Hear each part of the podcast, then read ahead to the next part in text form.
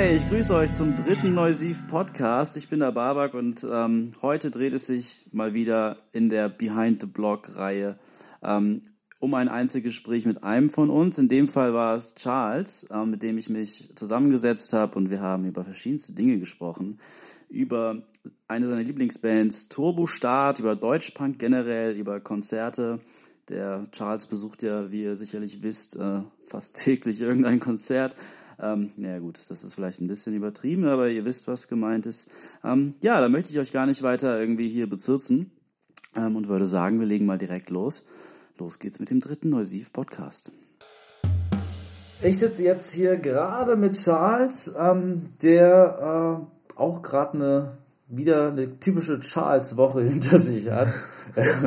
Charles, du warst vor zwei Tage, vor zwei Tagen War ich bei Nutten und Koks. War, warst du bei Nutten und Koks äh, und hast eine Menge von mitgenommen. Und ich bin dir dankbar, dass du es heute mit uns teilst. Äh, im wahrsten Die Nutten oder das Koks? Äh, vielleicht beides, vielleicht nichts, vielleicht, ne, wir, wir überlassen das der Fantasie, der Listener. Aber ähm, was hast du denn vor zwei Tagen um die Zeit getrieben, um mal so ein bisschen FBI-technisch? Vor zwei Tagen um die Zeit bin ich nach Hause gefahren. Oh. Davor allerdings. Was hast du vor, vor, vor zweieinhalb äh, Tagen getrieben? Vor zweieinhalb Tagen bin ich nach Köln gefahren. Okay. Und wir, zwar. Wir kommen der Sache fast nah. Ja, wir kommen der Sache ein bisschen näher. Ja. Ich droppe es jetzt einfach mal. Ich war bei äh, Turbostadt in Oh Köln. mein Gott. Im Blue Shell. Wow. Einem sehr, sehr, sehr, sehr kleinen Club in Hamburg. In, in Köln, In. Hamburg, ja. In Köln Süd, Wir nämlich. lieben das Blue Shell. Hier. Genau, genau. Also Turbostadt haben ja jetzt vor kurzem das äh, neue Album Abalonia veröffentlicht und äh, hat, wollten eigentlich erst Ende März, Anfang April auf große Tour gehen. Ja, die Review zu Abalonia übrigens, die gibt's bei uns im Blog. Den habe ich geschrieben, deswegen ist, ist dieser Text auch besonders geil. nee, Kann ich ähm, bestätigen. Danke. Äh, die haben dann äh, jetzt aber vor kurzem dann nochmal bekannt gegeben, dass sie eine kleine Clubtour starten werden, wo sie dann das neue Album von vorne bis hinten durchspielen und dann nach diesem Album noch ein paar ähm, ältere Songs zum Besten geben, also ein kleines Best-of sozusagen. Ja. Und das habe ich mir in Köln angeguckt. Das war sehr, sehr geil. Also das, das Blue Shell ist, wie gesagt, ein sehr, sehr kleiner Club. Ähm, Musiker und Zuschauer sind fast auf gleicher Kopfhöhe.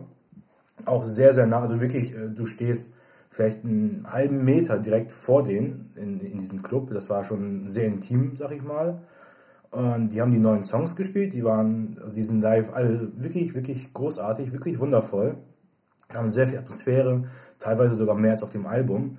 Zum Beispiel Songs wie Eisenmann oder auch wie, ähm, ach, wie hieß dieser eine Song nochmal? Das ist ein Todmannsknopf, finde ich. Also, das sind wirklich, wirklich großartige Songs, die auch live funktionieren. Es war noch, natürlich noch nicht perfekt, also da war noch der ein oder andere Fehler mit drin, weil es noch sehr frisch ist. Aber man, man merkt auf jeden Fall, dass diese Songs ähm, das bisherige Live-Repertoire wirklich äh, sehr gut erweitern und ähm, ja, das war sehr spaßig. Ähm, das ist sehr interessant, dass du zum Album-Release auf ein Konzert gehst, wo das komplette Album gespielt wird.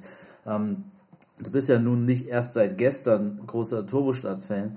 Ähm, wie ist das so als Fan einer Band, wenn man von Anfang an quasi bei der Geburt des Albums nicht nur bei Release-Date dabei ist, sondern auch um das Release herum ähm, zum ersten Mal die Songs komplett alle live mitbekommt? Ähm, vor der Band direkt in einem Club wie Blue Shell, das ja nicht jetzt irgendwie die O2 World oder so ist. Ähm, was ist das für ein Gefühl, wenn du dann da stehst und quasi deine ersten Erinnerungen der Songs mit denen zusammenwachsen, die du live erlebst? Es ist natürlich äh, jetzt für mich in Bezug auf Turbostadt schon ähm, eine sehr besondere Situation, weil ich jetzt mit Turbostadt auch aufgewachsen bin. Seit 2003 höre ich die, seit dem Schwan-Album. Und äh, die haben natürlich auch eine besondere Fanbindung. Ähm, die, die kennen die Fans auch, die jetzt schon seit Jahren auf die Konzerte gehen. Die gehen auf die Fans zu und bedanken sich auch persönlich bei denen. Äh, insofern jetzt äh, wirklich nochmal mitzubekommen, wie ein weiteres Album komplett neu veröffentlicht wird und wie du diese, diese Songs dann zum ersten Mal live hörst, wo du dann vorher Gedanken drum machst, wie wird das denn jetzt live klingen. Turbostadt ja. haben, haben immer so einen ähm, etwas besonderen Live-Klang. Das ist nicht ganz wie auf dem Album. Das, äh, was ich auch immer interessant finde bei Bands, wenn sie sich live anders anhören als auf der Platte. Ja. Wenn sie an den Songs arbeiten, wenn sie sich vielleicht auch ein bisschen ähm, anders anhören. Und das bietet Turbostadt auch jetzt schon bei den neuen Songs. Oh. Das ist nicht 1A alles wie auf dem Album. Da sind schon ein paar Details ein bisschen anders. Und ähm, das ist schon wirklich was.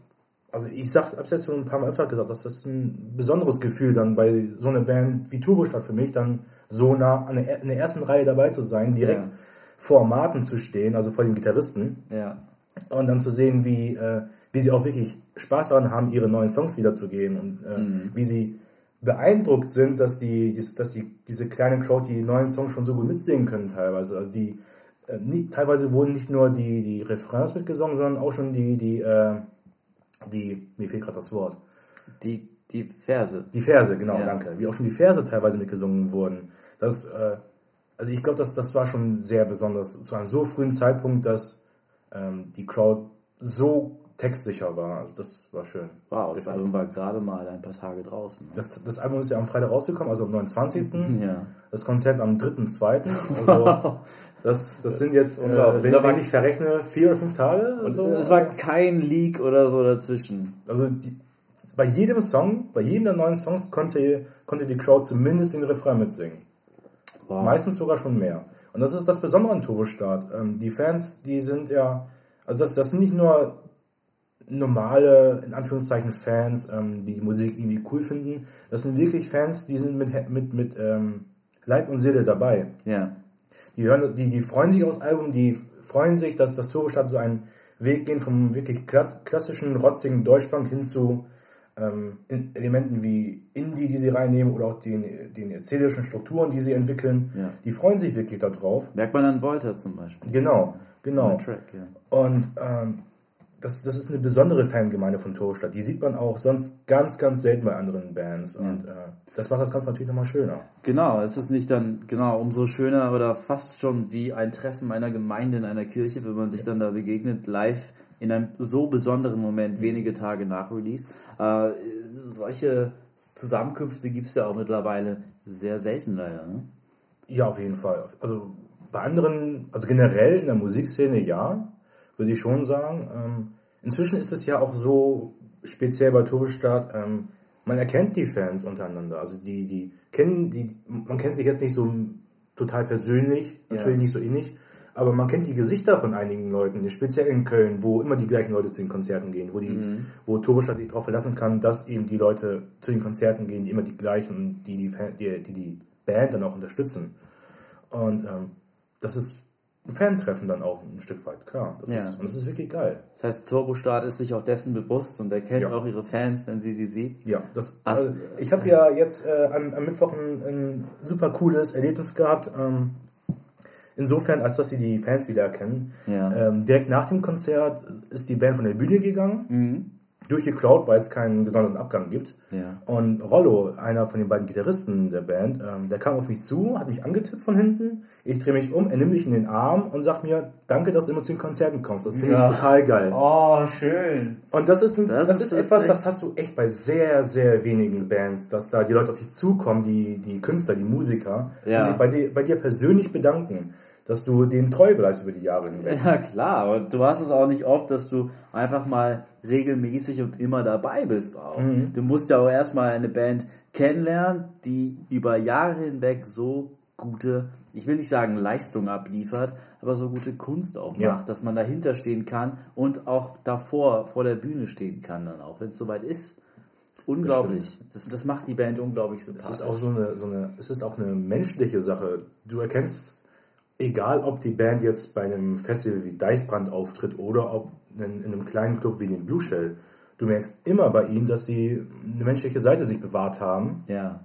und dass sie sich eben nicht über den Fans sehen, sondern auf einer Ebene mit den Fans. Ja. Das merkst du bei zwischen jedem Song, wenn sie sich bedanken, das merkst du jedes Mal, wenn äh, Jan, der Sänger, das Mikrofon in die Menge hält und äh, mit über beide Backen hinweg grinst, weil er das total geil findet, dass alle das mitsingen können. Das, das merkst du an allen Ecken und Enden. Das macht Turbostadt auch so ein bisschen aus, diese Nähe zu den Fans. Du hast das äh, Deichbrand erwähnt, ähm, ein Festival. Ähm, Festivals sind ja gerne mal umstritten in den letzten Jahren auch. Ähm, wie siehst du das, äh, wenn eine Band wie Turbostart, wo gerade diese Intimität, die du beschrieben, beschrieben hast, ähm, so wichtig oder so essentiell auch sein kann für das Konzerterlebnis und das Erlebnis mit der Band? Wie siehst du das, wenn eine Band wie Turbo Start dann auf so einem Festival auftritt und auf der Bühne steht? In erster Linie freue ich mich natürlich als Fan. Ich gehe ja sowieso jedes Jahr aufs Deichbrand und dann freut man sich erstmal, wenn man sieht, dass Turbostadt auftritt und man ja. hält sich auch diesen einen Slot wirklich frei, weil man diese Band sehen will. Ist, ist das Erlebnis auch das gleiche? Ist das ist ein etwas anderes Erlebnis, weil es natürlich größer ist, weil natürlich auch nicht unbedingt jeder, der vor der Bühne steht, die Band kennt und auch nicht jede Texte mitsingen kann. Ähm, aber man, man merkt auf den Festivals doch, dass äh, Turbostadt das, das Potenzial dazu haben, auf den Festivals immer wieder neue Fans ähm, ähm, zu generieren. Ja. Weil sie eben live so mitreißend sind und weil sie auch auf der etwas größeren Festivalbühne eine gewisse Intimität aufbauen können, sodass sich die Fans untereinander in den Armen liegen. Das hast du auch nicht bei jeder Band auf einem Festival. Auf keinen Fall. Ich habe das ganz besonders auch bei einer Band, also Feine Sahne Fischfilet zum Beispiel auch bemerkt. Ähm, also generell Bands aus dem Deutschpunk, die immer mehr in, die, in den Mainstream rücken. Ähm, Im Sinne von auch bei Festivals auch gerne mal auf dem Plakat etwas weiter höher stehen als früher. Ähm, wo die Leute eben hingehen, einfach mal um zu schauen, wie ist denn das eigentlich und dann eben merken, wow, also da ist eine Verbundenheit da. Ähm, da werden Texte mitgesungen und Melodien mitgetrellert, äh, die sind echt gut und die sind echt stark. Ja. Und da will man unbedingt ein Teil davon sein. Nun ist irgendwie die Frage auch, äh, wie weit kann das gehen? Also bei Feine Sahne Fischfilet zum Beispiel kann ich mich erinnern, ähm, dass da auch mal ein Beutel verkauft wurde, äh, wo sehr naja, kritisch, ironisch mit, mit dem ganzen äh, Thema umgegangen wurde, dass da eben sehr viele Hips dabei sind, die sich solche Beutel holen, die gar nicht politisch irgendwie bei sind bei der Band. Ähm, ich kann jetzt gerade nicht mehr auf das genaue Wortlaut ähm, kommen, den die Band für diesen Beutel verwendet hatte, aber es war halt in derselben Schrift wie die Band. Ich kann mich an diesen Beutel erinnern, ähm, ja. Ja, und ähm, das hatte, glaube ich, auch gar nicht irgendwie so großen Bass gemacht, irgendwie, wie ich gedacht hatte. Auf jeden Fall ähm, das ist eben auch die Folge. Dass Leute eben nur hingehen, eben weil sie denken, ey, schöne Melodie, aber politisch oder so, ja, weiß nicht, bin ich gar nicht der Meinung. Wie, wie, wie, wie gehst du damit um, wenn du dann irgendwie auf dem Festival wie Deichbrand bist oder überhaupt allgemein auf so Konzerten, Deutschbankkonzerten ähm, äh, und solche Fans irgendwie siehst, die irgendwie trotzdem zwar irgendwas davon abgewinnen können, aber irgendwie auch, ne, also. Ich, ich sehe das wahrscheinlich liberaler als die meisten Punk-Fans ja. oder die meisten Punk-Konzertbesucher. Mhm. Ich freue mich in erster Linie zunächst darüber, dass äh, diese Leute diese Musik für sich entdeckt haben und das erstmal so cool finden oder so interessant finden, ja. dass sie auf ein Konzert gehen. Und ähm, ich hege dann einfach die Hoffnung in diese Menschen hinein, dass diese Band, die sie da gerade live sehen, sie früher oder später so sehr ähm, bewegen oder berühren wird, dass sie selbst äh, sich überlegen, ob sie denn oder was sie denn daraus ziehen möchten, um nicht auch vielleicht selbst in irgendeine politische, gesellschaftliche Richtung aktiv zu werden. Ja. Weil ich glaube, dass ähm, gerade auch eine Band wie Feine Sahne Fischfilet, die, die eine gewisse Zugänglichkeit hat zu mhm. den Leuten, ja. dass gerade eine Band wie die ähm, auch das Potenzial hat, ähm, Menschen zum, zur politischen Aktivität oder zur gesellschaftlichen Aktivität zu führen, die das vorher gar nicht äh, für sich erschlossen haben, die nicht daran gedacht haben. Ja. Insofern, ich habe da kein großes Problem mit, weil ich einfach auch hoffe und denke, dass die früher oder später selbst drauf kommen werden. Und irgendwo muss ja auch der ähm, aktive Nachwuchs in, in, dem Sinne herkommen. Du kannst nicht auf ein Punkkonzert gehen, meiner Meinung nach, und den Leuten, die in Klammern noch nicht politisch, gesellschaftlich aktiv sind, mhm. vorwerfen, dass sie das nicht sind. Ja. Weil die müssen, also auch du und ich und alle anderen haben irgendwo mal angefangen, wurden durch irgendwas mal in diese Richtung gezogen. Ganz genau. Und genauso ähm, musst du auch Neulingen in, in diesem Sinne ähm, Zeit geben, äh, sich vielleicht dafür zu begeistern, wenn es denn soweit kommt, und ihnen die Chance dazu geben, ja. finde ich. Da kannst du nicht einfach diese, diese Wand aufziehen und sagen, Du bist nicht aktiv jetzt gerade, du bist mir nicht punk genug, du gehörst hier nicht hin. Gib ihnen Zeit. Früher oder später, wenn sie das wirklich, wirklich gut finden, dann sind sie ja irgendwann soweit. Ja, ganz genau. Sehe ich, sehe ich genauso. Ähm, umso interessanter äh, ist dann für mich ja auch die Frage, du persönlich, ähm, du bist ja irgendwann auch ähm, auf diese Bands gestoßen, auf die Messages gestoßen, hast ähm, allem etwas Positives abgewinnen können Ähm, wann hat das so bei dir richtig Klick gemacht? Wann hast du gemerkt, okay, das ist die Musik, die ich eigentlich ziemlich geil finde? Und hat das, äh, war das dein erster Zugang zur Musik oder gab es davor einen anderen? Ähm, ist speziell bezogen auf, also erstmal bezogen auf Punk, Ja. war es tatsächlich Turbostart. ja, weil ich, ich konnte dem ähm, klassischen, in Anführungszeichen, Deutschpunk früher nicht viel abgewinnen. Deutschpunk hat ja immer so dieses, ähm, äh, dieses, diese, diese, äh, diese, also es wird Deutschpunk immer nachgesagt, dass da nur mit Parolen hantiert wird, mit einfachen Aussagen und mit Klischees. Und äh, vor 15, bis vor 15, 20 Jahren war es ja auch oft so der Fall, dass da wirklich nur die immer, die, die immer gleichen Parolen genannt wurden, die mich dann einfach nie mehr interessiert haben, weil es immer das Gleiche war und Ja. äh, weil es auch nicht irgendwie intelligent war oder, oder intellektuell war für mich. Ähm, und Turbostart war tatsächlich die erste Band, die ähm, irgendwie kritisch waren, die waren angepisst in ihren Texten, die haben es aber gut, ähm, also die haben es geschafft, das so zu umschreiben, dass es nicht zu direkt war, sondern dass du dir deine eigenen Gedanken machen musstest. Du musstest dich selbst anstrengen in dem Moment. Und das fand ich so interessant an Turbostadt gerade, dass es so anders war als andere Deutschpunk-Bands zur damaligen Zeit, was ja auch bis heute der Fall ist. Die sind, also es gibt heute mehrere Bands, die dieses Gefühl verursachen. Ja. Bands wie Love A zum Beispiel oder auch andere solche, oder Findus.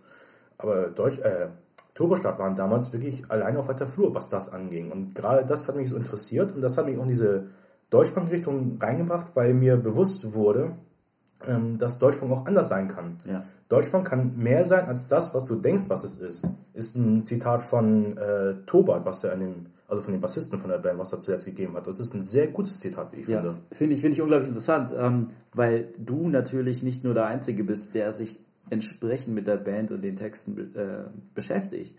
Du selber kannst erwarten, dass wenn du auf ein Konzert gehst, auf ähm, 99 Prozent äh, der Anwesenden triffst irgendwie, die das auch getan haben. Und ähm, wie ist das für ein Gefühl? Also was ist das für ein Gefühl, wenn du dann da stehst und ähm, du stehst da mit Menschen, die, von denen du ausgehen kannst vermeintlich, hey, ähm, wir haben dieselben Denkprozesse durchgemacht, wir denken ähnlich, wir sind einer gleichen Meinung, aber nicht einer gleichen verkopften Meinung, sondern hey, wir können auch mal nach links, nach rechts und quer denken.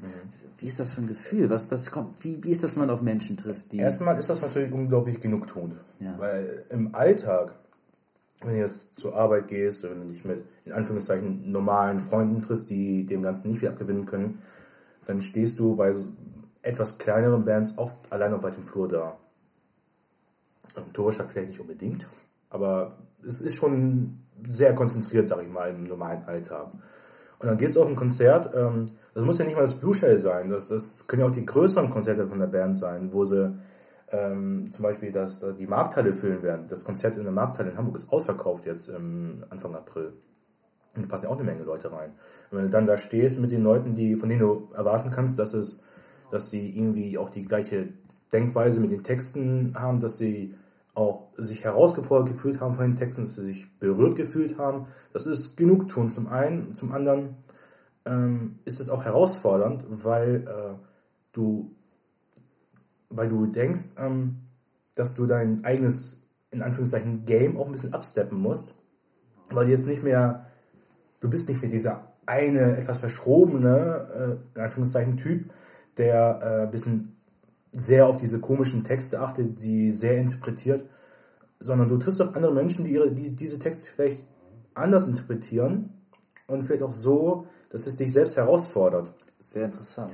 Und ähm, wenn du dann mit diesen Leuten sprichst und du sprichst über Texte wie zum Beispiel äh, Willens halt, ein sehr euphorisches Lied auch und, und äh, auch ein sehr guter Text, Worum geht's da? äh, geht es generell um ähm, den Willen, die Euphorie, wenn man etwas startet. So wie ich es interpretiere, ganz allgemein gesagt. Ähm, und dann gibt es vielleicht Leute, die interpretieren das ein bisschen anders. So, die, die sehen vielleicht nicht nur Euphorie durch, durch, die, äh, durch die Komposition des Songs oder durch den, ähm, durch den Text, sondern die sehen vielleicht auch irgendwo ein paar kritische Elemente, die du vorher nicht gesehen hast oder in welchen anderen Songs auch. Und ähm, dadurch fühlst du dich herausgefordert, dich nochmal mit den, diesen Songs nochmal ähm, auseinanderzusetzen und vielleicht auch diese anderen Sichtweisen wiederzufinden oder um komplett andere Sichtweisen herauszufinden, weil die Texte sind so, ähm, so einerseits gehen sie schon in eine Richtung, ähm, die du absehen kannst, andererseits haben sie in dieser Richtung auch so eine solche Vielfalt, ähm, die schon durch die du in, die, in den Gesprächen mit, mit in den flüchtigen Gesprächen, in den Smalltalks mit anderen auch ähm, andere Denkweisen herausfinden kannst und, an, und, und, sehen kannst, wie, wie vielseitig Menschen sein können. Das, das ja. finde ich immer sehr beeindruckend. Wie, wie du das gerade auch beschrieben hast und vor allem der letzte Satz, wie vielseitig Menschen sein können, finde ich sehr, sehr interessant auf das Genre Punk angewandt. Punk hat ja immer mit dem Stigma zu kämpfen, dass da besoffene, bunte Menschen rumrennen, ähm, die keine Ahnung vom Leben haben und sich dem Leben verweigern. Das ist äh, eine sehr, sehr begrenzte Ansicht, wenn man das so sagen kann. Das ist ja ähm, auch die Ansicht, also das, das, dieses, dieses Stigma hat sich Punk ähm, in den 80ern vor allem und auch in den 90ern äh, ja selbst aufgedrückt. Dadurch, dass äh, Punkbands, die vielleicht ein bisschen rausgebrochen sind aus diesem, diesem Kreislauf, dass die von Punks in dem Sinne ausgeschlossen wurden. Das ist nicht mehr Punk, fällt dann gerne oft so dieses, dieser Satz. Ja. Ähm, das finde ich völlig blödsinnig, weil Punk, also der Grundsatz von Punk ist ja immer der gewesen, dass äh, man machen soll, worauf man Bock hat einfach. Mhm. Man soll sich keine Grenzen setzen. Und das interpretiere ich auf die Musik hin. Du, du sollst sie als Musiker, der sich mit diesem Lebensgefühl, mit dieser Einstellung Punk ähm, identifiziert, dem sollst du keine Grenzen aufzeigen, wie weit er gehen kann. Ähm, und äh, ich finde, deswegen fand ich Punk auch früher furchtbar blödsinnig von den Leuten her, von Interpretation der Leute her, weil sie so ähm, borniert gedacht haben. In Parolen verhaftet Ja, genau, waren. genau. Und ähm, das ist ja heute zum Glück vielerorts nicht mehr ganz so sehr der Fall. Also Punk hat sich sehr geöffnet, vor allem mhm. auch in Deutschland, ja. ähm, wo, worüber ich sehr froh bin. Aber das ist ja wirklich ein Image, das sie sich selbst eingebracht haben. Das ist heute definitiv eine andere Liga als vor zehn Jahren. Mhm. Das kann man auf jeden Fall sagen. Ja. Ähm, das ist sehr interessant. Ähm, vor allem eben auch, dass dieser große revolutionäre Denkprozess, würde ich schon fast sagen, eingetreten ist. Ähm, mhm. Ich meine, du musst nicht zwingend bunte Haare haben, du musst nicht zwingend irgendwie äh, andere Konventionen erfüllen. Ähm, ich, ich kann mich noch erinnern, äh, nee, ich kann mich nicht erinnern, aber ich habe äh, Dokus und so gesehen von den Ärzten, äh, wie das bei denen war, als sie eben gegen Punk-Konventionen geschissen haben, aber gleichzeitig sie selbst sein wollten, aber auch gegen Mainstream geschissen haben und irgendwie ähm, ja, äh, eben auch mit sehr viel Kritik zu kämpfen hatten in den 80ern, 90ern auch und mittlerweile heute als feste Institutionen ähm, angesehen sind, die ihre festen Meinungen vertreten und durch die Einstellung, die sie haben, eben auch als Punk gelten. Ja, du kannst über die Ärzte sagen, was du willst. Also ich bin jetzt rein musikalisch auch kein großer Ärzte-Freund, nee, nee, nee. aber du kannst ihnen auf jeden Fall bezeugen, dass sie, auch, dass sie den Kern von dem, was Punk ist, verstanden und auf sich selbst angewandt haben. Eben diese Einstellung ähm, scheiß auf das, was andere denken, ja. mach das, worauf du selbst Bock hast. Das Absolut. ist Punk. Ja. Und äh, das ist etwas, äh, worauf man, also worauf man ähm, auch ein bisschen, worüber man ein bisschen dankbar sein muss, finde ich, als, als Deutsch-Punker. Ähm, dass die Bands wie, auch wie die Hosen äh, oder wie die Ärzte, dass sie viele Tore geöffnet haben damals in diesem sehr engen Spektrum des Punks, dass sie ähm, rausgegangen sind aus den aus den Klischees des Punks und dass sie das Ganze ein bisschen geöffnet haben. Ähm, das haben sehr wenige Bands früher gemacht. Und äh, ja. Bands wie Hosen oder Ärzte, die haben auch die Kraft gehabt und auch das, ähm, ähm, ähm diesen, diesen Mindshare in den Leuten, dass äh, sie was bewegen konnten in, in deren Einstellung gegenüber Punk. Ja, ähm, interessant, dass du die Hosen erwähnst. Ähm, die Hosen mittlerweile spricht man von den Hosen gerne mal im selben Atemzug wie von einer Band wie Revolverheld. Ähm, trotz allem ist natürlich den Hosen die Verantwortung nicht abzusprechen, wie du gerade gesagt hast, dass sie unglaublich viele Türen geöffnet haben, viele Menschen auch inspiriert haben, viele Klassiker gemacht haben, die wir beide wahrscheinlich sofort mitsingen könnten. Ähm, und das äh, könnte uns einfach echt niemand nehmen und das sollte auch keiner uns nehmen. Aber trotz allem, ähm, es ist halt irgendwie alles da. Es ist da, was sie heute sind, es ist da, was sie früher waren. Wie geht man damit um? Und hast du irgendwie auch Ängste, dass das mit dem Deutschpunk, den wir heute haben, äh, später auch so werden könnte? Ängste habe ich nicht unbedingt. Ja, Befürchtungen oder ähm, zumindest. In Befürchtungen eigentlich auch nicht.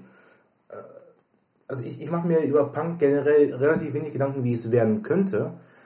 Einfach aus dem Grunde, weil Deutschpunk im, jetzt in den letzten Jahren so stark geworden ist und so vielfältig geworden ist, dass es äh, Spaß macht, im Hier und Jetzt zu leben, das Deutschpunk. Äh, mit Bands wie Findus, Love A ähm, oder Radio Havanna. Letztlich auch Turbostart. Das ist ein schönes Shirt übrigens. Danke. Ein schönes Radio Havanna-Shirt, ja. Ah. Also das, das sind Bands, die gibt es teilweise schon wirklich sehr, sehr lange, 15 Jahre plus. Ja. Ähm, aber das, was sie jetzt momentan machen, jetzt in den letzten zwei, drei, vier, fünf Jahren, ist so stark, dass, also als Punk geht es dir, oder als, als ähm, Punk-affiner Mensch, Punk-Musik-affiner Mensch, geht es im Moment eigentlich ziemlich gut, auch was die äh, Vielfalt angeht. Sowas wie Düsenjäger oder auch kleinere Bands, EA80. Ähm, also da braucht man sich keine Gedanken machen in Zukunft. Die Zukunft wird eh scheiße, wenn du dir Punk anguckst. Die Punk-Historie hatte bisher immer irgendwie zur Folge, dass irgendwann war Punk tot.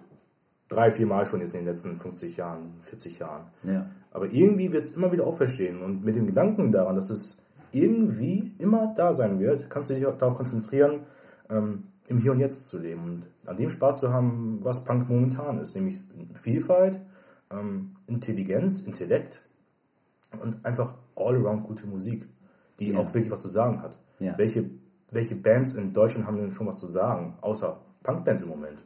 Ja, das ist ein interessantes Thema auch. Ähm, die verschiedenen Genres haben natürlich ihre bekannten Bands auch. Ähm, und nicht immer ist irgendwie eine Band an der Vorfront dabei, die irgendwie eine eindeutige Einstellung hat oder auch wirklich, wo du das Gefühl hast, hey, ähm, ich kann mich mit euch auch auf der Ebene identifizieren, wie auch auf der anderen.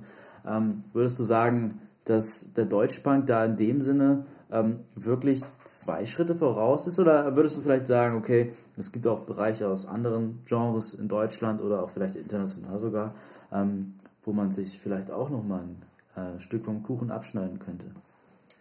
Ähm, ich glaube durchaus, dass deutsche Musik sich auch immer noch äh, von, von ausländischer, in Anführungszeichen, Musik was abschneiden kann.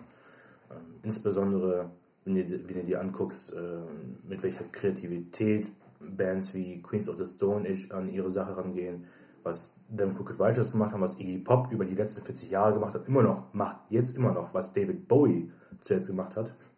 Ich glaube, so eine Genialität gibt es in, in der deutschen Musik wirklich noch nicht, in keinem Bereich. Und da kann man sich auf jeden Fall was abschneiden.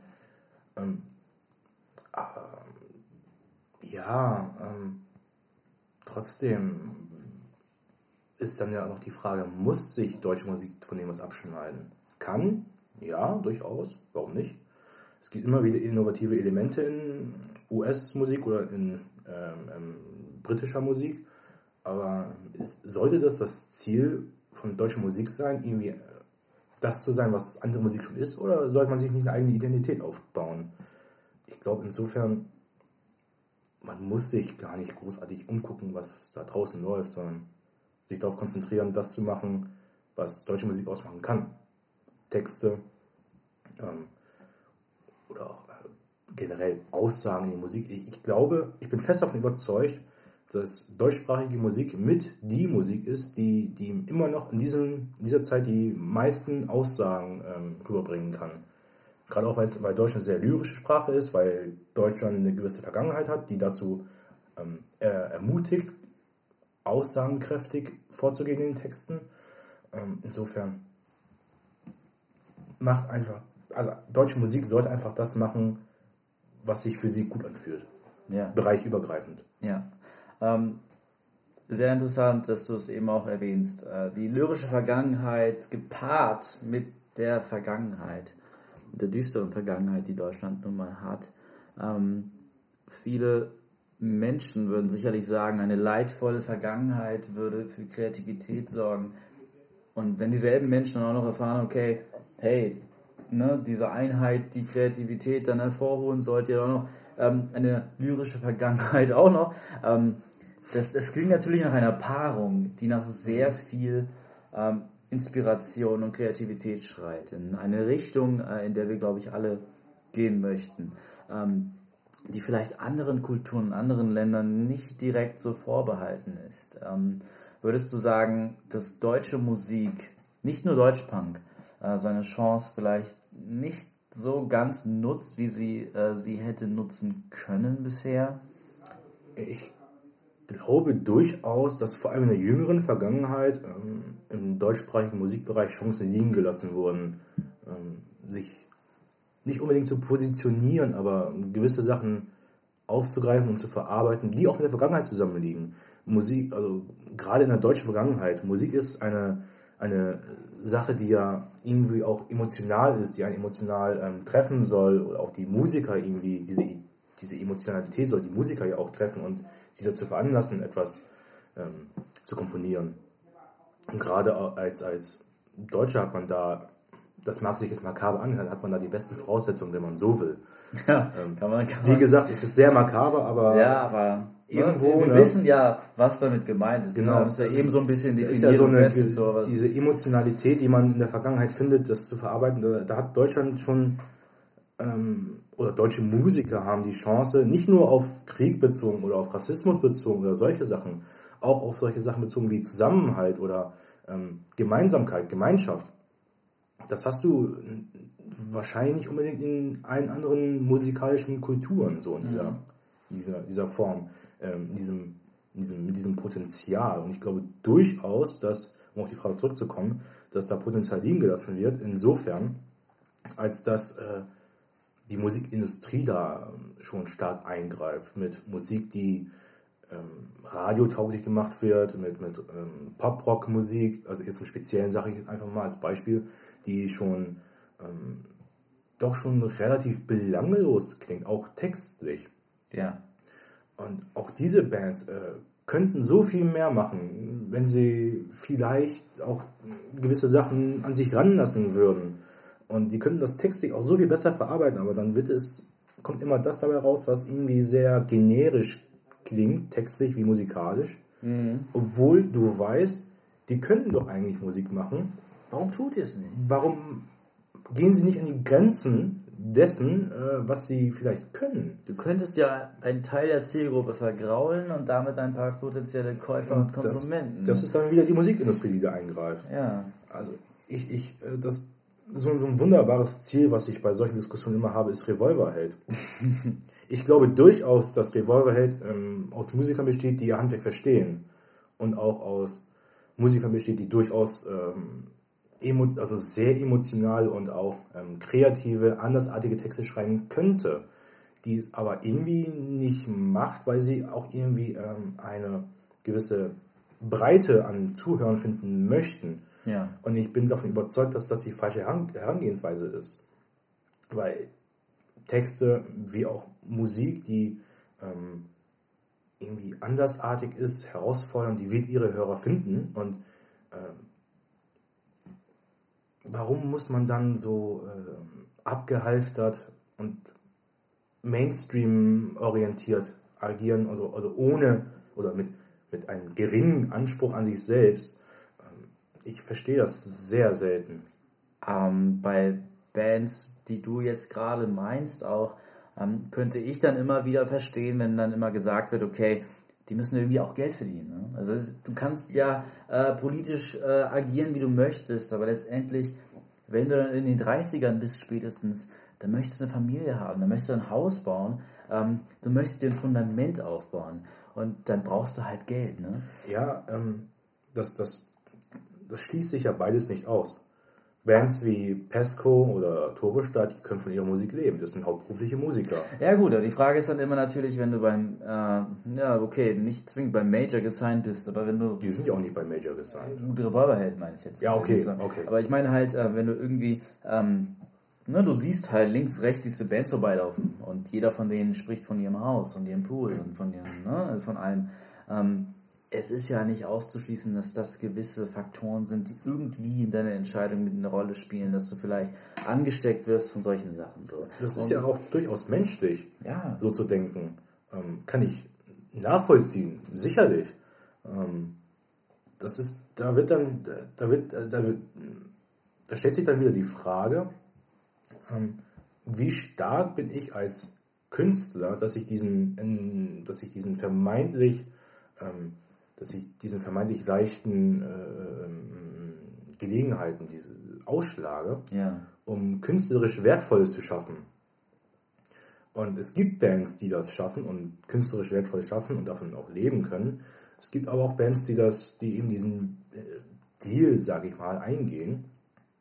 Und dann äh, kommt dabei was raus wie Juli, Silbermond, Revolverheld, Ja, gut, ja, ja klar. Äh, aber, all die ganzen Bands. Ja, ich, ich meine, ähm, du, du kannst natürlich, und das, das finde ich, also ich, ich spiele in keiner Band, aber ich finde das unglaublich äh, respektabel, wenn eine ganze geschlossene Band sagt, wir gehen den Weg. Ähm, weil ich mir durchaus vorstellen kann, dass dann vielleicht der Drummer, der Bassist, der Gitarrist oder der Sänger vielleicht sagt, Jungs, passt mal auf, wir haben bislang immer so weitergemacht, ähm, dass wir uns unsere Urlaubstage genommen haben, um Konzert zu spielen äh, und unsere Platten aufzunehmen. Ähm, nun möchte ich aber eigentlich schon ganz gerne äh, eine Eigentumswohnung mit meiner Frau äh, holen und dann ein paar Kinder großziehen und so. Äh, und dann müssen die Möbel nicht unbedingt äh, aus einem schwedischen Möbelhaus stammen. Äh, und die Hotdogs da müssen auch nicht mehr sein. Äh, die Frage ist dann halt, inwieweit ähm, ist dann die Toleranz da, beziehungsweise, ja, ich meine, wenn eine ganze Band dann diese Entscheidung mitträgt, ich meine, da muss er doch einen Sechser im Lotto gezogen haben. Wenn dann kein einziger dabei ist, der sich von irgendwelchen negativen Stimmen beeinflussen lässt, immer bei sich bleibt und auch wirklich nicht die Schnauze voll hat, immer in denselben Hotellen, äh, Zimmern irgendwie mit den Bandkollegen abzuhangen und äh, mit denen jeden Abend auf Tour rumzuhängen und dann auch noch die Platte aufzunehmen. Ähm, ich meine, das ist doch das größte Glück, das du haben kannst. Oder Das nicht? stimmt. Das stimmt. Ja, ich, ich glaube, eine Band zusammenzuhalten ist unglaublich schwierig. Das ist auf jeden Fall sehr richtig. Und äh, ich beglückwünsche auch jede Band, die das schafft. Ähm, also ich, ich muss ja nicht unbedingt etwas, äh, ich muss ja nicht unbedingt etwas gut finden, ähm, äh, um, ähm, um auch einfach Respekt zollen zu können. Also ich kann Respekt zollen, ohne etwas wirklich gut zu finden. Also kann, das- das ist eine Sache, da muss man dann natürlich differenzieren, klar. Und es ist ein Sechser im Lotto, wenn du als Musiker geschlossen als Gemeinschaft die Gelegenheit bekommst, von deiner Musik zu leben. Ähm, ob sie nun vielleicht künstlerisch herausfordernd ist oder irgendwie auch auf ein sicheres Pferd setzt, das ist dann wieder auf einem anderen, das steht wieder auf einem anderen Blatt Papier. Ähm, trotz, trotz alledem, trotz dem Respekt, dem ich dem zolle, diese, diese Entscheidung zu treffen, diese Entscheidung zu gehen, ähm, sehe ich da letztlich doch eine gewisse, ähm, oder ich frage mich eher, ob, diese, ob die Musiker sich dann nicht früher oder später selbst fragen, ob die nicht eigentlich auch mehr könnten, ohne dabei großartig dann am, im nächsten Jahr vor der Straße zu sitzen. Könnten sie ihre Hörer nicht vielleicht auch ein bisschen erziehen, ein bisschen, vielleicht auch ein bisschen ähm, anspruchsvoller zu werden mit der Musik, mit der Fanbase, die sie sich erarbeitet haben, dann einen Schritt weiter gehen, vielleicht auch was anderes machen, sowas wie Jupiter Jones zum Beispiel. Die haben mit Punk angefangen, wurden dann sehr pop-rockig, Mit still Genau, dann los. genau. Ja. äh, haben dann ihre Echos abgesahnt, können sehr wahrscheinlich sehr wunderbar von ihrer Musik leben, gehe ich mal stark von aus. Und ähm, haben sich jetzt gedacht, gehe ich mal von aus, dass sie sich das gedacht haben, ähm, dass sie einen anderen Weg gehen möchten und, und auch ein bisschen die Herausforderung an sich selbst suchen, indem sie dann ein, ein, äh, ein neues Album rauswerfen, das sehr wahrscheinlich sehr anders sein wird als die beiden vorherigen Alben. Und das finde ich sehr respektabel. Du kannst diesen Mainstream-Weg gehen. Das ist irgendwo in Ordnung. Das muss man nicht gut finden, aber ist akzeptabel. Dafür gibt es ja Musik mit, ihr, mit all ihrer Vielfältigkeit und all ihren potenziellen Hörern. Genau. Aber noch viel respektabler finde ich es, wenn diese Künstler sich dann Gedanken darüber machen, ähm, wie sie denn nicht noch einen Schritt weitergehen können, wie sie sich selbst herausfordern können, lyrisch wie musikalisch. Ähm, und gerade eine Band wie Jupiter Jones ist da im Moment äh, eine Band, die ein wunderbares Beispiel dafür ist, dass man auch einen anderen Weg gehen kann, als immer nur diesen einen gleichen Weg, um irgendwie sicher zu sein. Und ich glaube, dass sie damit erfolgreich sein werden, weil der aktuelle Song, ich weiß gar nicht, wie die Single heißt. Hab ich den Weiß Namen? ja auch nicht, aber du hast darüber auf jeden Ich Fall darüber geschrieben, ich und es war sehr richtig, dass du darüber geschrieben Ich hast. habe nur den Namen gerade nicht im Kopf von dem Songtitel. Das tut mir sehr leid.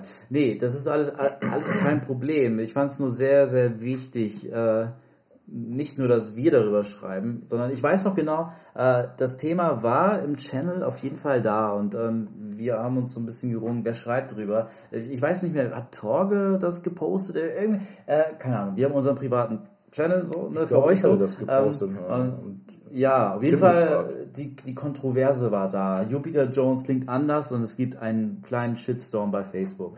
Und ähm, die Menschen haben das nicht so ganz, ne, ich will nicht sagen begreifen können, weil das wäre ziemlich elitär und ich will nicht über, überhaben über die Menschen klingen, die schon seit Jahren Jupiter Jones hören und deswegen äh, deren Seite verfolgen und deren ähm, Bandverlauf.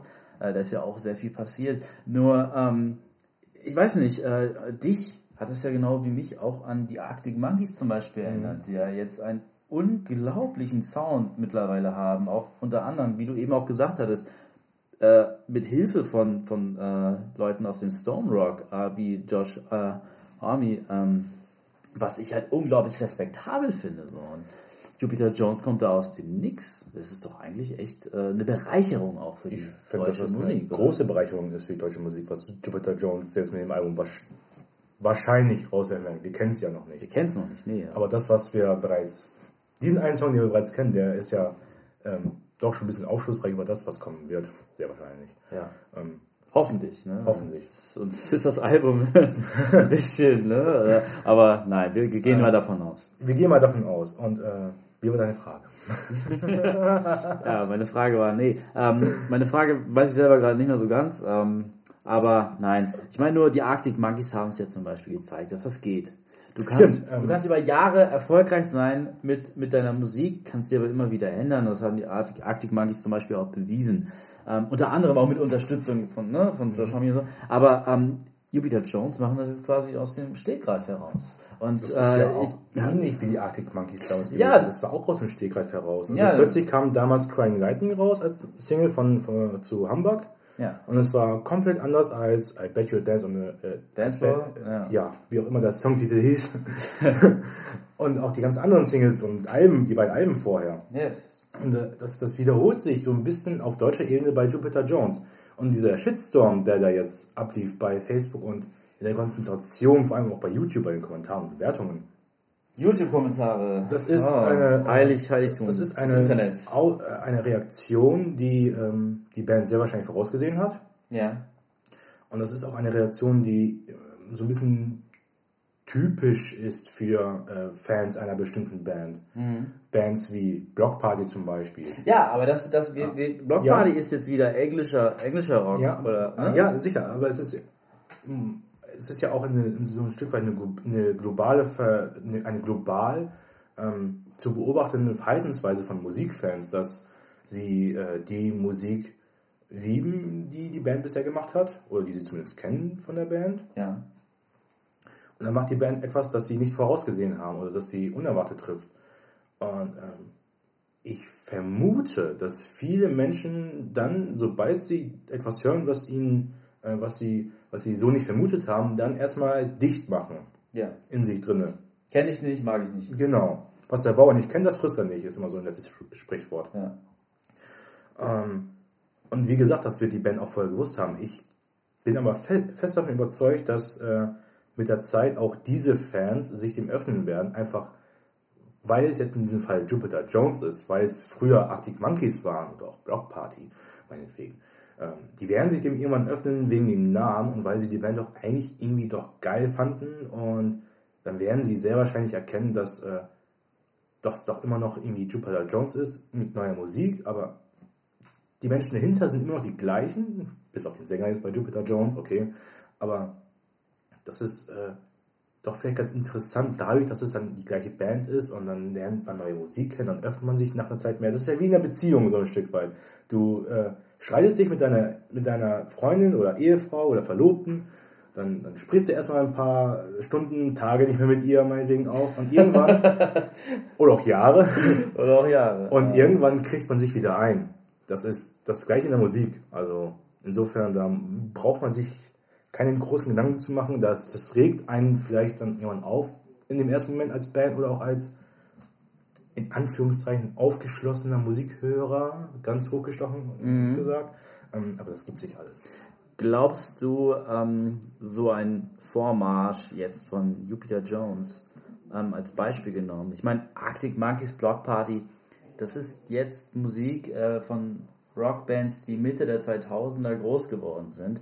Die haben ihre Entwicklung genommen, die haben ihre Alben aufgenommen, die haben gemerkt, ähm, wohin sie gehen, kreativ, äh, auf kreativer Ebene wie auch auf musikalischer, ja, ist das gleiche, ah, auf der Ebene, ähm, sind äh, deutsche Fans bei deutschen äh, Bands denn auch schon bereit dafür? Oder ist es vielleicht gerade wichtig, dass dann eine Band wie Jupiter Jones sagt, okay, hey, wir, machen das jetzt, äh, wir sind die Ersten vielleicht Ich glaube generell, Nicht, dass sie die Ersten sind, aber im Mainstream jetzt ich zumindest. glaube bei deutscher Musik ist es, muss man das sehr differenziert äh, beobachten oder äh, betrachten. Es gibt äh, Bands, die haben sich seit jeher gewandelt und die Fans haben immer mitgemacht. Und es gibt Bands, die ähm, Tokotronic, glaube ich zum Beispiel. Es gibt auch Bands, die haben sich über mehrere Alben hinweg nicht gewandelt.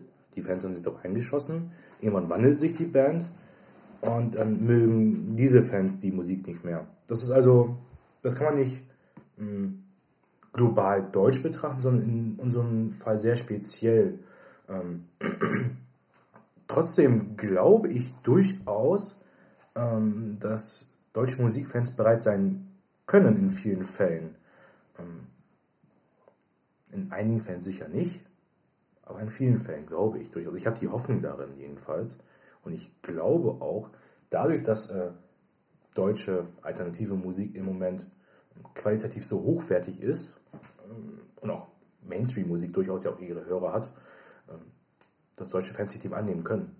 Das finde ich, glaube das. das finde ich sehr spannend. Ähm, Ich kann mich zum Beispiel erinnern, ähm, in den 2000ern, ähm, da war das ja sehr kritisch gesehen mit der deutschen Musik. Äh, Es gab eine Phase, da waren in den Top 10 fast nur Coverversionen.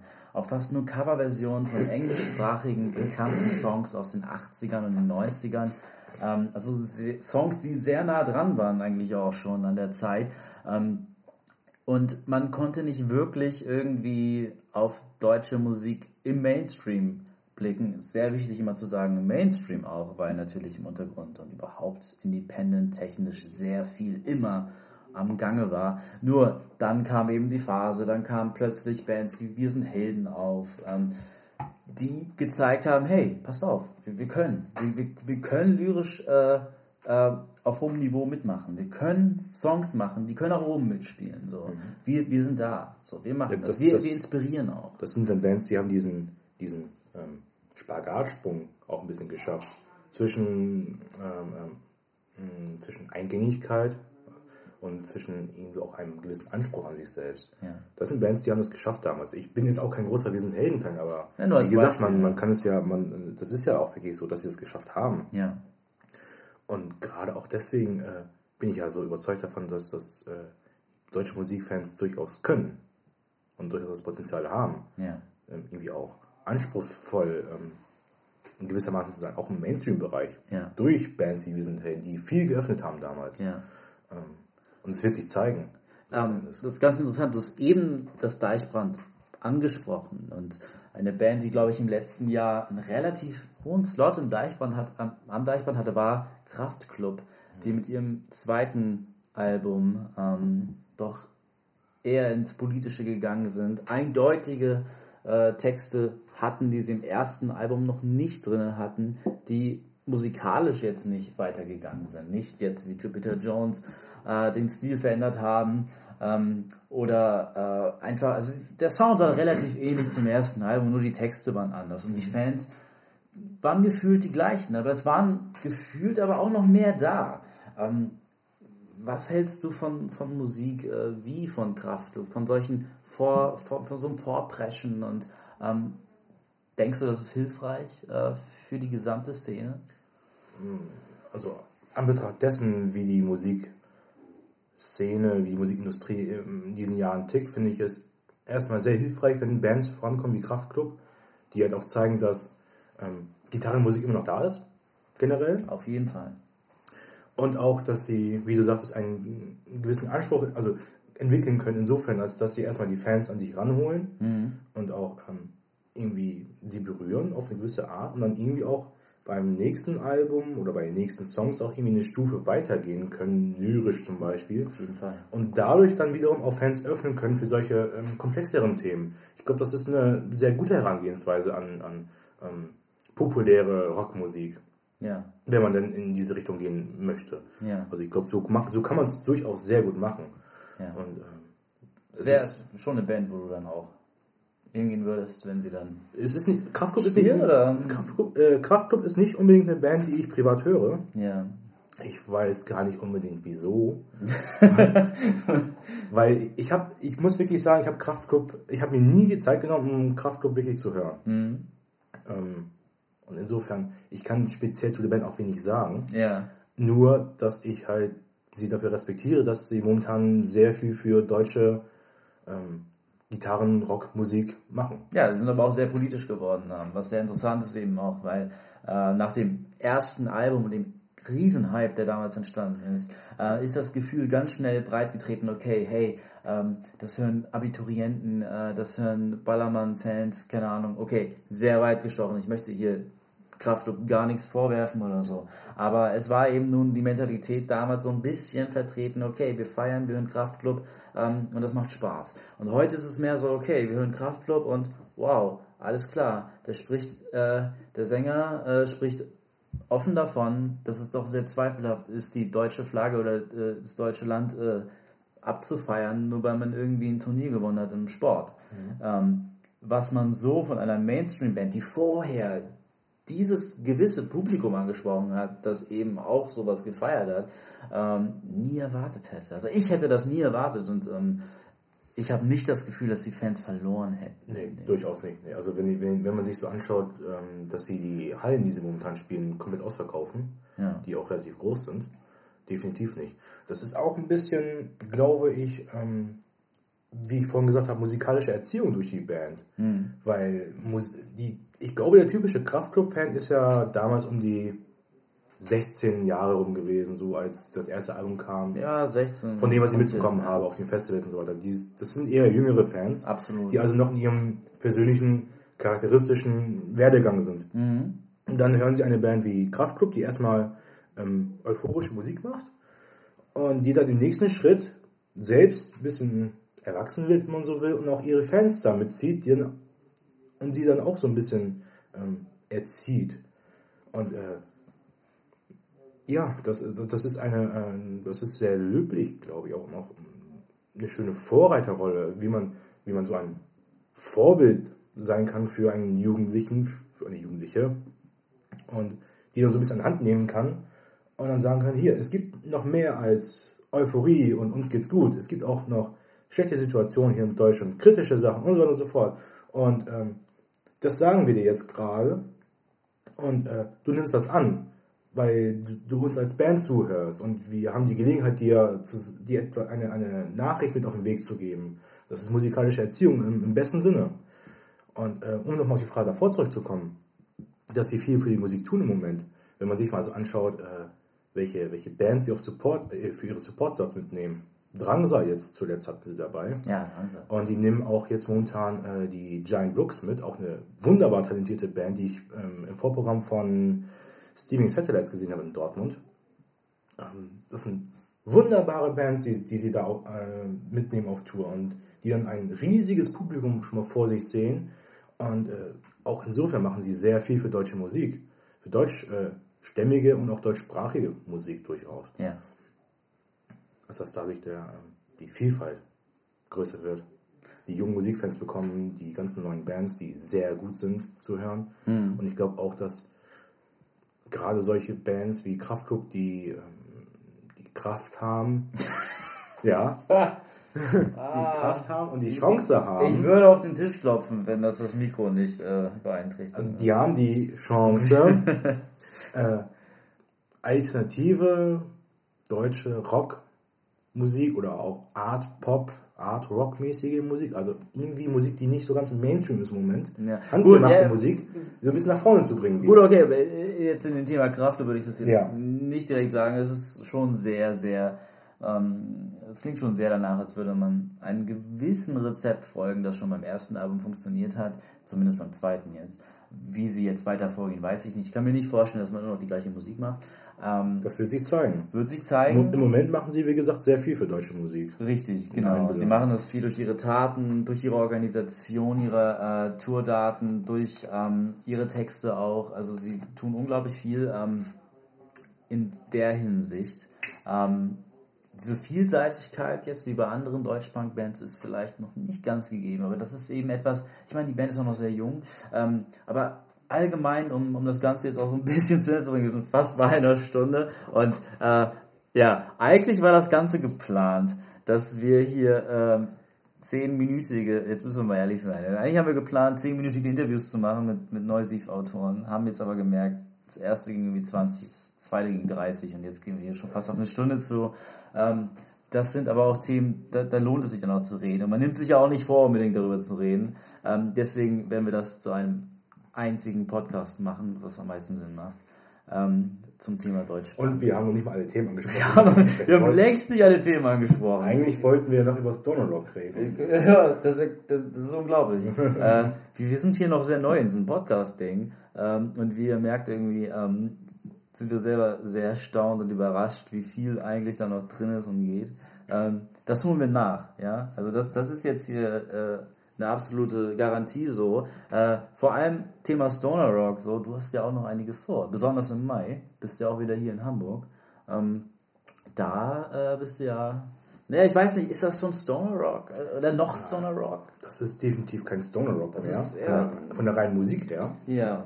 Ich glaube aber durchaus, dass da Attitüde vom Stoner Rock drin ist. Von der Wüste. Na, Wo, wo, wo bist du denn da? Für die, für die Fans da draußen. Ähm, ja. Ich Ah, bin bei du- Iggy Pop. Also Iggy Pop veröffentlicht ein neues Album.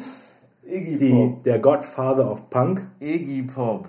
Und da hat er ja zusammengearbeitet mit Josh Homme primär und auch mit ähm, Matt Helders von den Monkeys und mit Dean Fertitta von den Queens und von Dead Weather. Queens of the Stone Age. Genau. Und ähm, die ersten beiden Songs, die sie veröffentlicht haben, die sind unglaublich spannend, finde ich. Vielseitig, ähm, sehr unterschiedlich, qualitativ sehr hochwertig. Und ich bin felsenfest davon überzeugt, dass, dieses, dass das Album auch wirklich großartig wird. Ja. Denn alles, was Joshua angef angefasst hat in den letzten 20 Jahren, ist Gold gewesen. Immer, überhaupt. Immer. Alles, Ja. ausnahmslos. Queens of the Stone Age, Chaos, Them Crooked Vultures, Desert Sessions, jetzt Iggy Pop. Ja. Das ist, das ist wieder auch etwas, äh, um wieder zum Thema Punk zurückzukommen. Josh Omi hat auch so eine Einstellung und auch so. Also wenn du den siehst, ne, du musst den nicht mal sprechen, du musst ihn nur angucken. Du weißt ganz genau, der steht für etwas und der steht für etwas nicht. So. Da gibt es Grenzen. So. Und, und du weißt, hey, das, das ist cool. Äh, und da kann ich mich mit identifizieren. Ja. Und da weiß ich, jedes Projek- Projekt, jedes Album, jede Platte, das läuft. Ne? Da, da nimmt man sich auch mal Zeit. Da macht man das auch mal im Geheimen. Da nimmt man mal mit Iggy Pop eine Platte auf. Das ist ja nicht das erste Mal, dass er das so gemacht hat. Them Crooked Vultures, anno anno oh 2009, mein Gott, mit Dave haben Grohl und mit, äh, John Paul Jones ja, haben so gesehen plötzlich ein Album gemeinsam gedroppt. Ja. Also war wirklich, wirklich unvorhergesehen. Haben sie plötzlich gesagt, hier, wir veröffentlichen jetzt bald in ein paar Monaten unser Album. Und dieses Album hat, war bahnbrechend. Ja. Also sowas Inno- Innovatives habe ich seit, ich glaube, ich habe sowas noch nie gehört. So. Nee, tatsächlich. Und das, das, das ist auch noch unglaublich. Das ist halt äh, ähm, instrumental in, in vielen Sinne auch äh, eben auch äh, für die Fans ähm, dann auch war.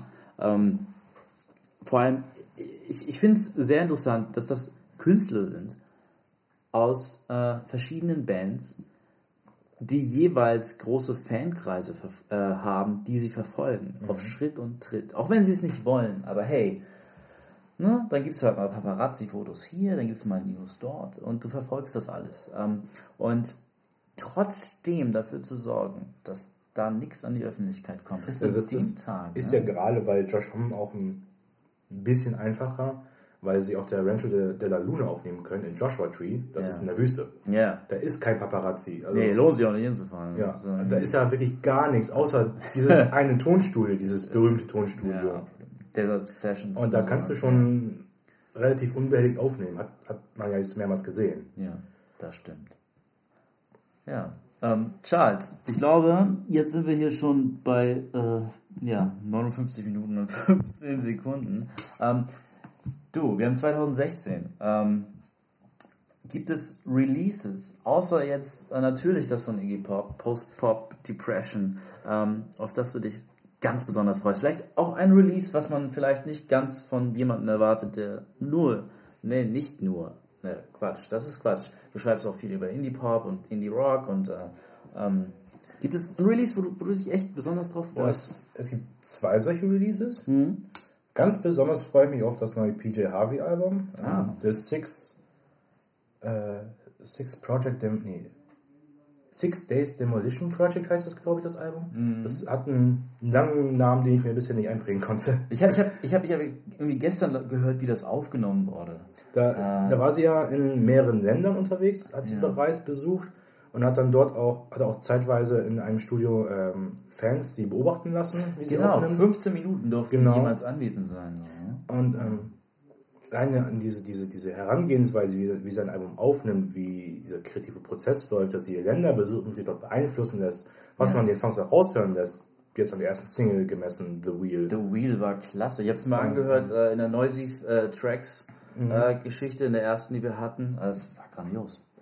Und da merkst du dann, PJ Harvey ist eine, sie ist keine Musikerin, sie ist eine Künstlerin. Ja. Das ist wirklich Kunst, die sie macht. Das ist ähm, etwas, das traut sich so kein anderer Musiker, das macht so auch kein anderer Musiker in dieser Exzessivität, in dieser Entschiedenheit, wirklich Länder zu besuchen, dort etwas aufzunehmen, was auch wirklich mh, hörbar beeinflusst ist von dem jeweiligen Land, von der jeweiligen, vom jeweiligen Ort.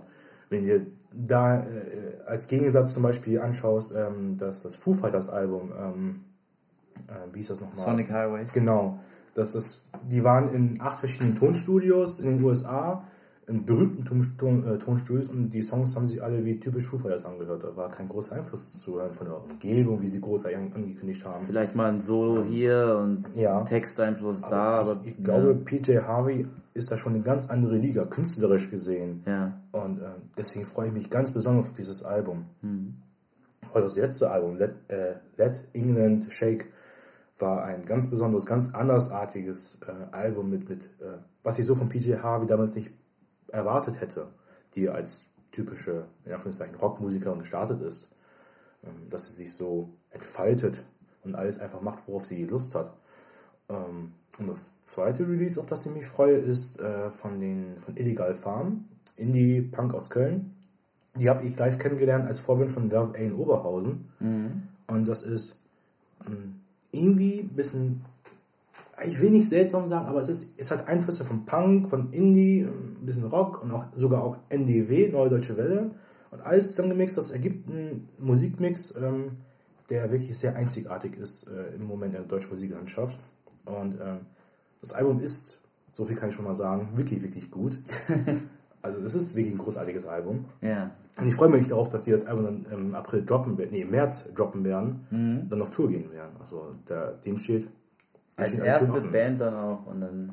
Ja, wenn sie dann auch wirklich ihre eigene Tour spielen. Genau. Und wenn sie ihre Fans sammeln können. Und ich glaube auch, diese Musik hat, äh, von den illegalen Farben hat eine gewisse Zugänglichkeit, hat aber trotzdem auch einen künstlerischen Anspruch. Textlich wie musikalisch. Das ist, Ja. Das ist sehr besonders. Das, das, das ist halt durch, weitergehen durch diese verschiedenen. Elemente, die sie alle reinbringen, ist es schon, du merkst, die äh, haben Bock drauf, was anderes zu machen, als das, was andere Indie, Punk, Rockbands machen. Die haben Bock auf was Eigenes. Ja. Und äh, das merkst du daraus. Ähm, Du merkst auch schon eine gewisse musikalische Reife, weil das, das sind alles äh, Jungs aus, äh, die sind in ihren 30ern, 40ern so ungefähr, glaube ich. Also die haben schon eine gewisse musikalische, einen musikalischen Werdegang hinter sich. Mhm. Und das merkst du auch raus, dass es ähm, schon reflektiert durchaus ist. Also die wissen genau, wenn sie jetzt was veröffentlichen, das hat Hand und Fuß. Ja, und das hat wirklich auch Hand und Fuß. Also Ja. da freue ich mich drauf, dass sie das veröffentlichen und dann durchstarten werden. Also das haben sie verdient, dass sie dann auch wirklich gut durchstarten. Ja, cool. Ähm, Charles, ich bedanke mich bei dir für diesen unerwartet längeren Podcast, äh, den wir heute haben durften. Ja, ich ähm, bedanke mich, dass du mir so zugehört hast. Du, gerne. Und ich hoffe, ich hoffe, das war nicht das letzte Mal, dass wir hier One-to-One -one saßen. Äh, unglaublich. Wie gesagt, wir machen das hier zum ersten Mal gefühlt so. Ähm, wie, wie, wie, viele Stunden wir noch hier weiterreden könnten über verschiedenste Themen. Ja, das stimmt. Es ist unglaublich. Ähm, deswegen beenden wir das jetzt aber mal trotzdem, ne, damit ihr euch jetzt hier nicht abschrecken lässt. Äh, beziehungsweise, wenn ihr es jetzt bis jetzt schon gehört habt, ne, dann danke, danke an euch.